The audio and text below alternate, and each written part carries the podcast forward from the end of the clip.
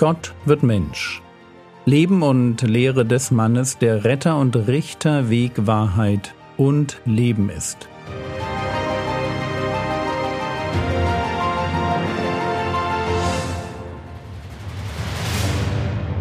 Episode 158 Der Herr des Sabbats Heute wollen wir uns ein drittes und letztes Mal den Vorwurf anschauen, mit dem die Pharisäer Jesus traktieren, als sie sehen, dass die Jünger Jesu am Sabbat Ehren ausraufen.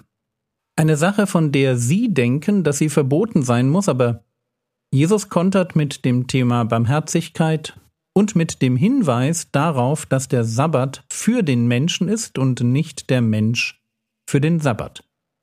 Aber das ist nur die eine Seite seiner Argumentation. Es gibt eine zweite, eine, die womöglich nicht ganz so leicht zu verstehen ist. Hören wir noch einmal Matthäus 12, die Verse 1 bis 8. Und zu jener Zeit ging Jesus am Sabbat durch die Saaten, es hungerte aber seine Jünger, und sie fingen an, Ähren abzupflücken und zu essen. Als aber die Pharisäer es sahen, sprachen sie zu ihm, siehe, deine Jünger tun, was am Sabbat zu tun nicht erlaubt ist. Er aber sprach zu ihnen, habt ihr nicht gelesen, was David tat, als ihn und die bei ihm waren hungerte? Wie er in das Haus Gottes ging und die Schaubrote aß, die er nicht essen durfte, noch die bei ihm waren, sondern allein die Priester?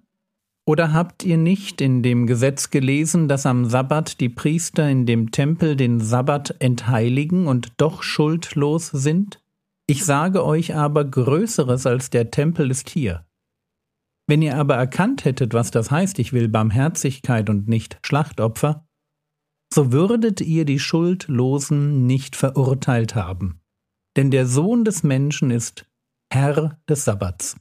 Wenn ihr gut zugehört habt, dann habt ihr die zweite Linie der Argumentation Jesu bereits herausgehört. Matthäus 12, die Verse 5 und 6. Oder habt ihr nicht in dem Gesetz gelesen, dass am Sabbat die Priester in dem Tempel den Sabbat entheiligen und doch schuldlos sind? Ich sage euch aber, Größeres als der Tempel ist hier. Das ist einmal mehr eine dieser steilen Aussagen, von denen man nur ehrfürchtig staunen oder verwundert den Kopf schütteln kann. Der erste Vers ist leicht zu verstehen.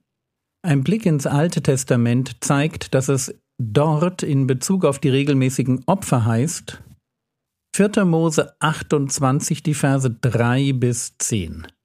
Und sage zu ihnen, das ist ein Feueropfer, das ihr dem Herrn darbringen sollt zwei einjährige Lämmer ohne Fehler, täglich als regelmäßiges Brandopfer. Das eine Lamm sollst du am Morgen bereiten und das zweite Lamm sollst du zwischen den zwei Abenden bereiten. Und zum Speisopfer ein Zehntel Eva Weizengrieß, gemengt mit einem Viertel hingestoßenen Öles. Ein regelmäßiges Brandopfer, das am Berge Sinai eingesetzt wurde zum wohlgefälligen Geruch ein Feueropfer für den Herrn. Und das dazugehörige Trankopfer ein Viertel hin für je ein Lamm. Im Heiligtum sollst du als Trankopfer Rauschtrank für den Herrn spenden. Und das zweite Lamm sollst du zwischen den zwei Abenden bereiten, wie das Morgenspeißopfer und das dazugehörige Trankopfer sollst du es bereiten ein Feueropfer von wohlgefälligem Geruch für den Herrn.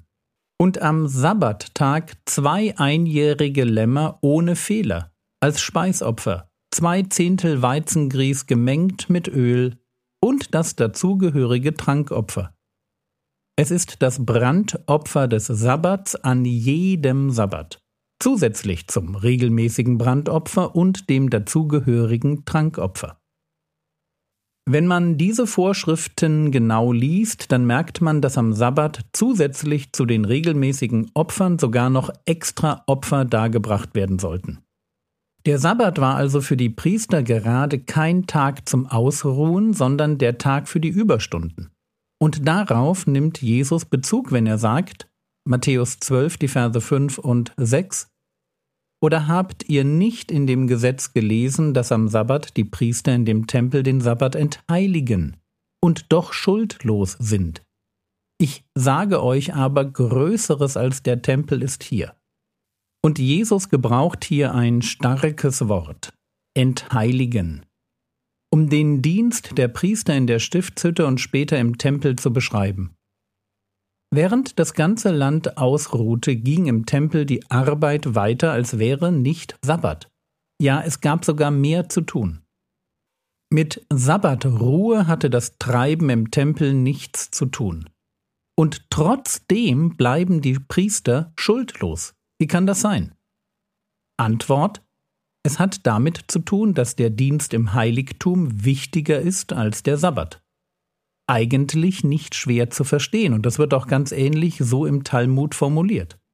Wenn zwei Gebote miteinander im Konflikt stehen, dann muss ich überlegen, welches wichtiger ist, und dann muss ein Gebot zurückstecken. Bei den Priestern, die am Sabbat Opfer bringen, musste das Sabbatgebot zurückstehen. Die Sabbatruhe galt für sie nicht. Es ist also nicht so, dass sie schuldig wurden, den Sabbat gebrochen zu haben und dafür nur nicht bestraft werden. Sie waren schuldlos. Weil es das andere Gebot gab, Opfer zu bringen, hatte das Sabbatgebot für sie keine Bedeutung. Und jetzt wird Jesus ganz herausfordernd.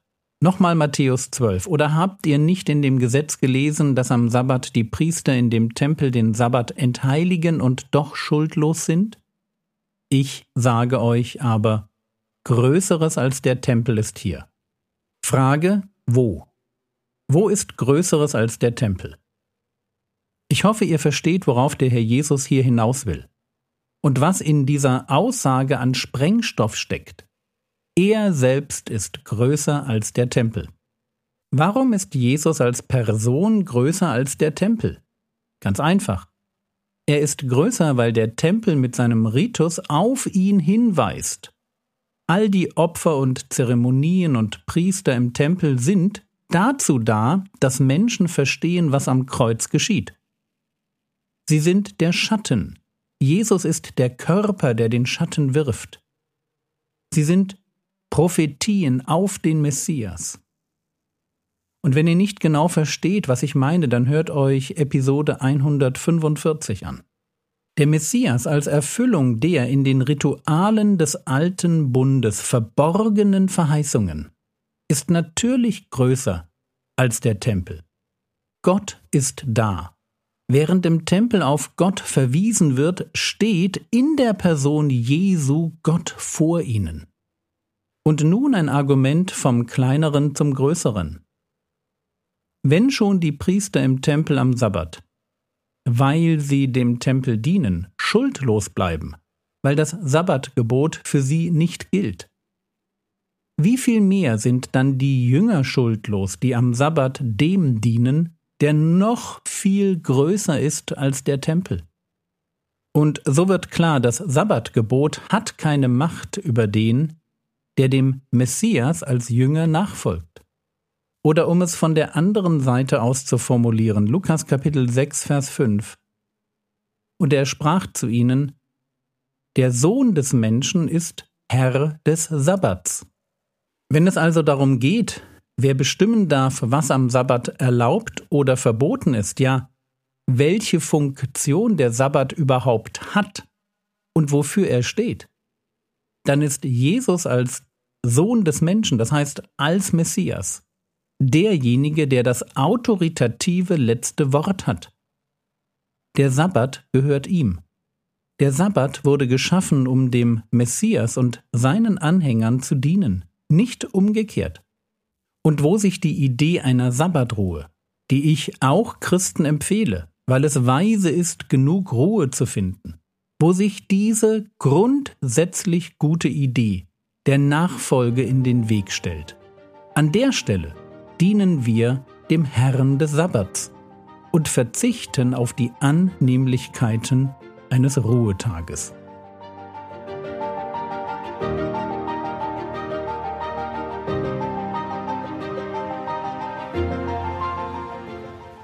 Was könntest du jetzt tun, Du könntest dir überlegen, ob du in deinem Leben genug Ruhe hast. Der Sabbat mag ja als Gebot nicht für uns gelten, aber die dahinterliegende Idee ist trotzdem wichtig. Das war's für heute. Vom christlichen Bildungszentrum Erzgebirge gibt es ein paar Tipps, wie man fruchtbringend die Bibel lesen kann. Ich verlinke dir die Tipps im Skript. Der Herr segne dich, erfahre seine Gnade und lebe in seinem Frieden. Amen.